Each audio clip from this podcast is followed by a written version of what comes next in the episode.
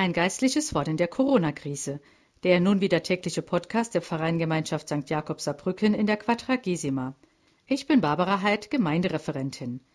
Verordnung zur Änderung infektionsrechtlicher Verordnungen zur Bekämpfung der Corona-Pandemie. So lautet der Titel der saarländischen Rechtsverordnung vom 6. März 2021. Darunter 34 Paragraphen.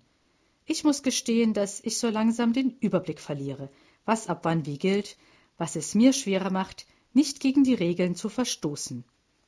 Angesichts der 613 Geh- und Verbote im Talmud mag es manch einem Juden vielleicht auch schwer fallen, nicht gegen Regeln zu verstoßen, denn es heißt, jedes einzelne Gebot hat Gewicht.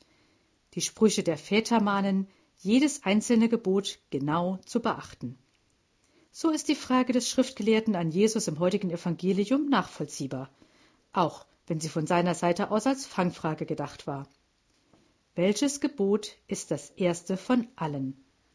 Jesus antwortet, das erste ist, höre Israel, der Herr unser Gott ist der einzige Herr. Darum sollst du den Herrn deinen Gott lieben, mit ganzem Herzen und ganzer Seele, mit all deinen Gedanken und all deiner Kraft. Als zweites kommt hinzu, du sollst deinen Nächsten lieben wie dich selbst. Kein anderes Gebot ist größer als diese beiden. Zwei Gebote, das ist übersichtlich.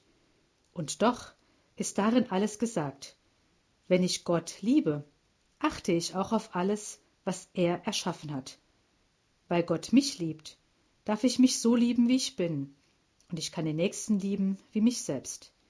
Das heißt auch aufeinander acht geben, Rücksichtnahme, Nachsicht üben, und manchmal auch der Mut, Entscheidungen zu treffen, so wie am heutigen Tag, 12. März, die niederländische Firma Hendrix getroffen hat. Sie hat den Großauftrag, die Rasen für die Fußball-WM in Katar zu liefern, abgelehnt. Der Grund? Wir haben gesehen, was da vor sich geht. Wir wussten, dass bei den Arbeiten Menschen ums Leben gekommen sind. Aber die Zahl von 6500 hat uns enorm erschrocken. Eine Firma mit Rückgrat die für Profit das Gebot der Nächstenliebe nicht aufgibt. Ein Beispiel, das Mut macht.